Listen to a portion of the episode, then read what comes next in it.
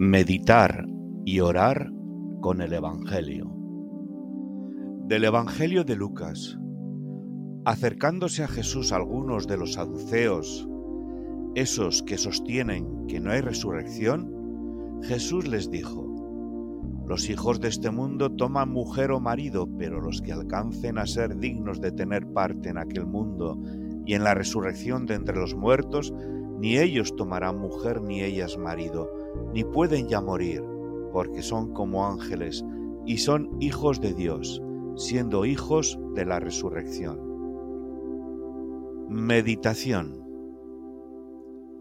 A la resurrección no se llega por elucubraciones de la mente, sino por la confianza en las promesas del Señor.